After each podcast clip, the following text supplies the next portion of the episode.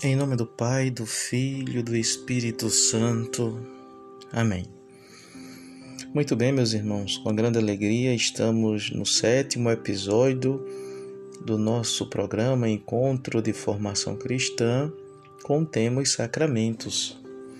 Hoje nós iremos refletir sobre o que é a unção dos enfermos. A unção dos enfermos antigamente também era chamada de extrema unção.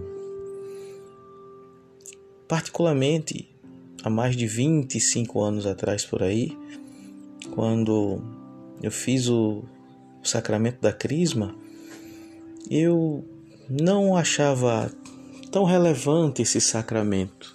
Não, não dava tanta importância a esse sacramento.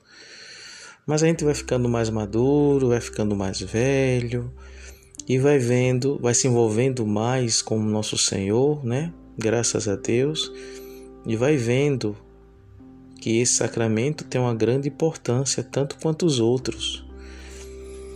O sacramento da unção dos enfermos é o sacramento que se associa, une a paixão e a morte de nosso Senhor Jesus Cristo. Nos une a morte de nosso Senhor Jesus Cristo.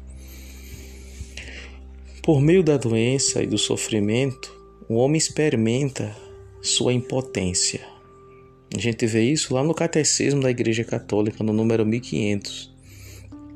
São João Paulo II, em 1984, ele instituiu um documento chamado Salvifici Dolores.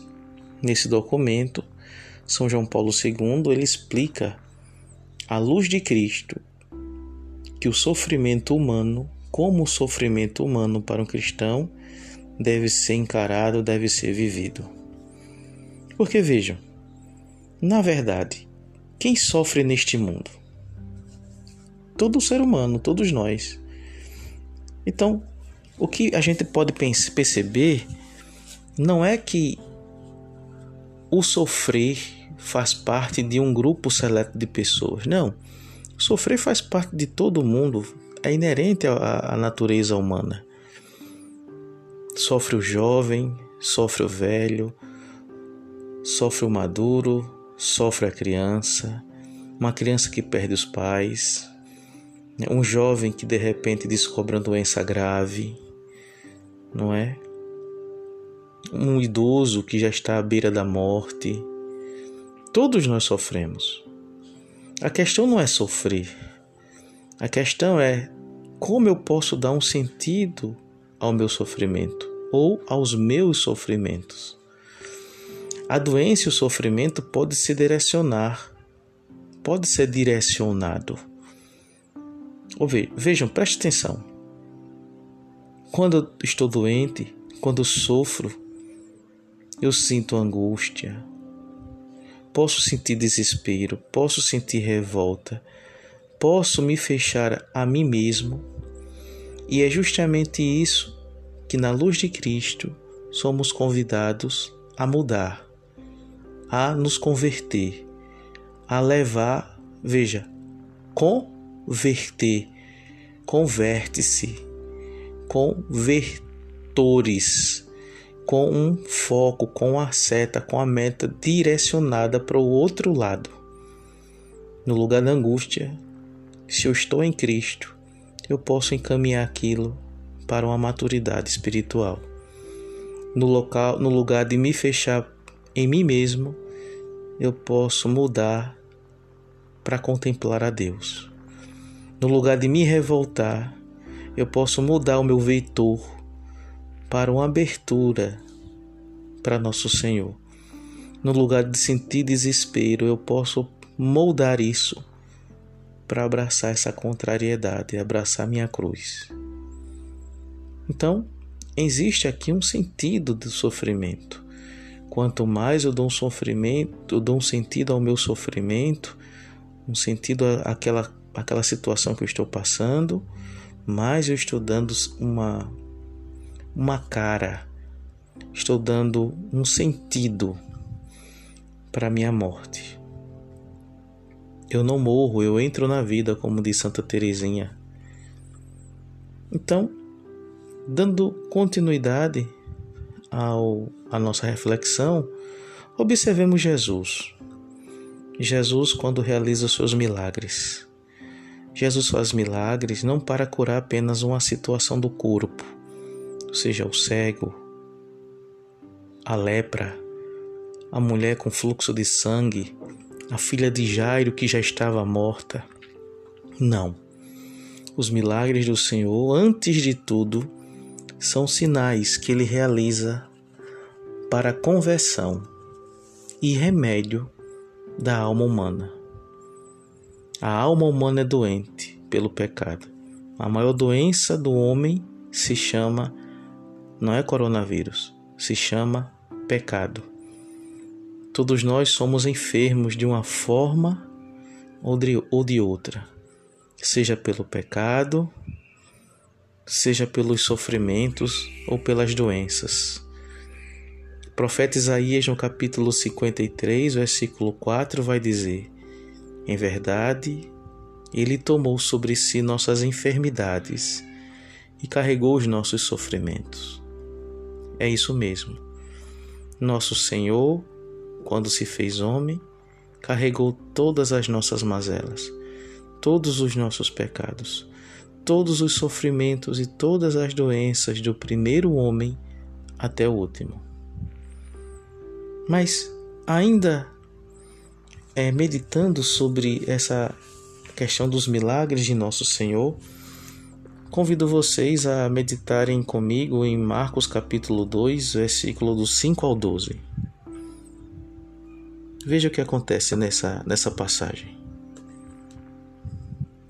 Jesus, vendo sua fé, disse ao paralítico: Filho, os teus pecados estão perdoados. Ora, alguns dos escribas que lá estavam sentados refletiam em, seu, em, em seus corações: Por que está falando assim? Ele blasfema. Quem pode perdoar pecados a não ser Deus? Jesus imediatamente percebeu em seu espírito o que pensavam em seu íntimo e disse: Por que pensais assim em vossos corações? O que é mais fácil dizer ao paralítico: Os teus pecados estão perdoados? Ou dizer: Levanta-te, toma o teu leito e anda? Pois bem, para que saibais que o Filho do Homem tem poder de perdoar pecados na terra, eu te ordeno. Disse ele ao paralítico: Levanta-te, toma o teu leito e vai para a tua casa. O paralítico levantou-se e imediatamente, carregando o leito, saiu diante de todos, de sorte que ficaram admirados e glorificaram a Deus, dizendo: Nunca vimos coisa igual. Então, observem: o que é mais difícil para Deus? Promover um milagre curar o corpo ou perdoar os pecados? Para Deus é mais difícil perdoar os pecados. Por quê? Porque para perdoar, na verdade, para Deus nada é difícil, mas para perdoar, para Deus perdoar os nossos pecados, precisamos dizer sim a Ele.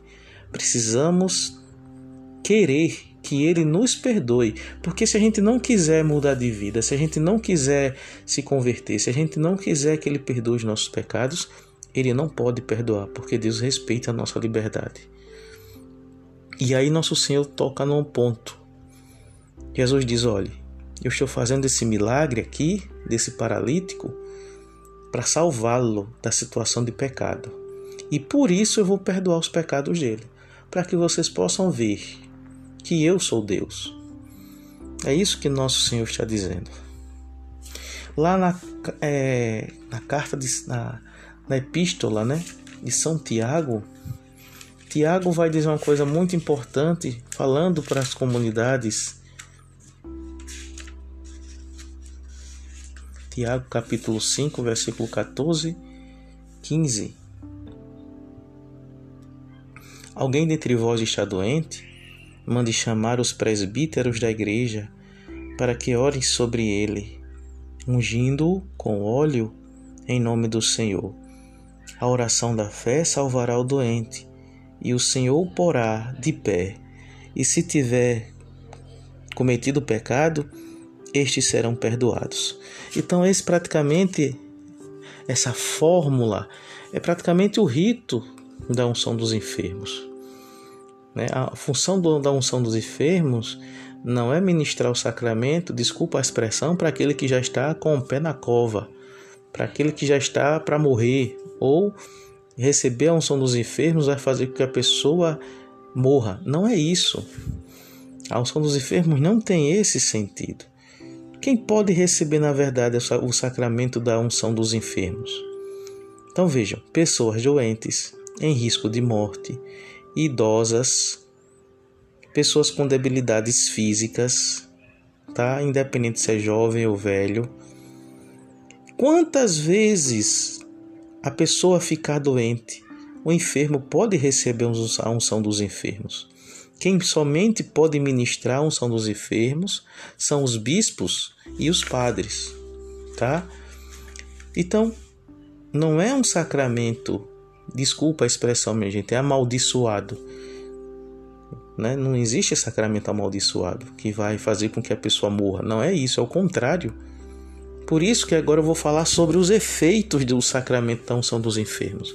Que isso é importante vocês perceberem. Isso vocês vão também verificar no Catecismo da Igreja Católica dos números 1520 a 1523. O sacramento da unção dos enfermos possibilita a graça reconfortante de paz e de coragem para vencer as dificuldades da velhice. Renova a confiança em Deus fortalece contra as tentações do maligno, ao desânimo e angústia diante da morte. A pessoa que recebe esse sacramento tem o efeito de, de, de adquirir a força e o dom de unir-se mais intimamente à paixão de nosso Senhor, dando frutos espirituais pela paixão redentora do Senhor Jesus. O enfermo contribui pela santificação da igreja e pela sua santificação também. Recobra e renova a vida cristã do enfermo. Esses são os efeitos da pessoa que recebe o sacramento da unção dos enfermos. Para fechar, observe: há três sacramentos que nós recebemos a unção: a unção do óleo no batismo recebemos a unção para iniciar a vida, uma vida nova, a vida em Cristo, a vida divina. Na crisma recebemos a unção para perseverar no testemunho de Cristo. E no sacramento é, da extrema unção, da unção dos enfermos, também recebemos a unção do óleo para preparar e fortalecer o fiel para o encontro com Cristo. É isso. Que com essa, com essa reflexão sobre o sacramento da unção dos enfermos, a gente possa dar o devido valor que, que esse sacramento merece. Não colocá-lo de escanteio, não colocá-lo como um dos últimos sacramentos em grau hierárquico. Que Nosso Senhor nos dê a graça da conversão, de caminharmos com Ele. Ele que vive e reina pelos séculos dos séculos. Amém.